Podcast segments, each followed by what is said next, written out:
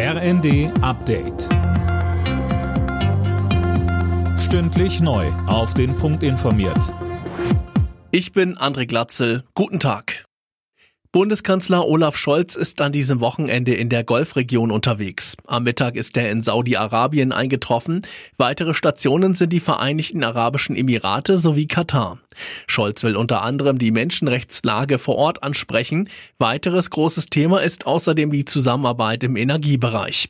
Die drei Länder sind wichtige Exporteure von Öl und Gas. CDU-Chef und Oppositionsführer Friedrich Merz sagte, wir werden jetzt sorgfältig auch prüfen, mit welchen Ergebnissen der Bundeskanzler zurückkehrt. Bis jetzt gibt es in der Bundesregierung viel Reisen und wenig Ergebnisse. Es wäre gut, wenn es demnächst mal Ergebnisse gäbe. EU-Ratspräsident Michel fordert Russland aus dem UN-Sicherheitsrat auszuschließen. Angesichts des Krieges gegen die Ukraine müsste das eigentlich automatisch erfolgen, sagte Michel vor der UN-Generalversammlung in New York. Faktisch ist das aber nicht möglich. Schleswig-Holstein, Mecklenburg-Vorpommern und Niedersachsen machen sich dafür stark, Deutschland quasi in regionale Strompreiszonen aufzuteilen. Anne Brauer, die Welt am Sonntag, zitiert unter anderem Schleswig-Holsteins Energiewendeminister Goldschmidt. Ja, der meint, eine solche Aufteilung wäre nichts anderes als die logische Konsequenz des energiepolitischen Irrweges von Seehofer, Söder und Co.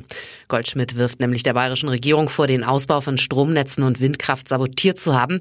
Und nun sei den Menschen im Norden schlicht nicht mehr zu vermitteln, warum sie die Zeche dafür zahlen müssen.